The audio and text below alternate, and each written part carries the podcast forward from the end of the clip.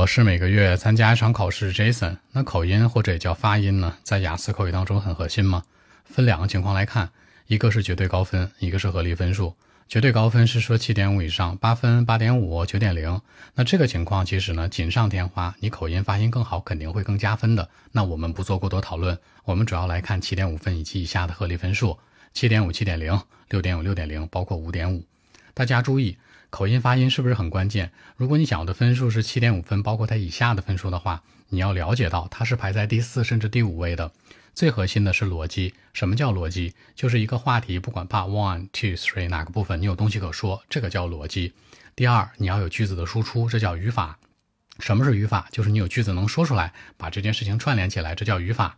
第三，什么是词汇？你句子当中能用到的词儿叫做词汇。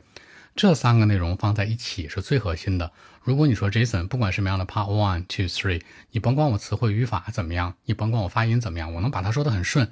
在这个前提之下，你再去考虑什么呢？口音或者发音。也就是说，不管多难的题还是多简单的题，你都有东西可说，并且句子可能比较简单、比较 low，词汇比较简单、比较 low，没关系。你在这个基础之上能够 OK 了，再去考虑发音的事儿，可能才是真正加分的结构。咱们举个例子。比如这个人发音很纯正，地道的伦敦音，行吧，London accent 那种的，非常棒。但是呢，他讲任何的口语题，无论是 Part One、Part Two 还是 Part Three，他都非常的磕巴，非常的结巴，这种的说不太顺，能得高分吗？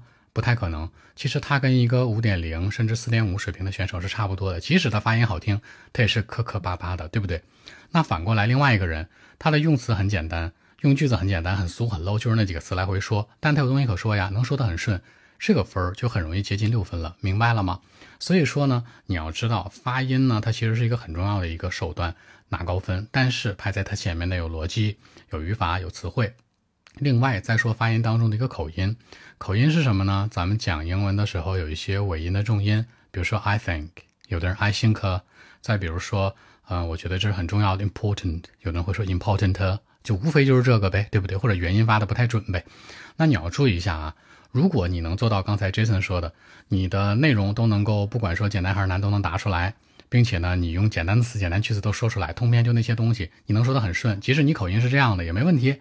通篇都是 I think is good, very important，你能说的很顺也没问题，你依然可以上六分，明白了吗？所以说呢，口音发音它固然重要，但它绝对不是排在第一位的。一定要把逻辑放第一位，其次是语法，然后是词汇，最后你再考虑一些发音呐，包括一些内容啊、时态呀这些。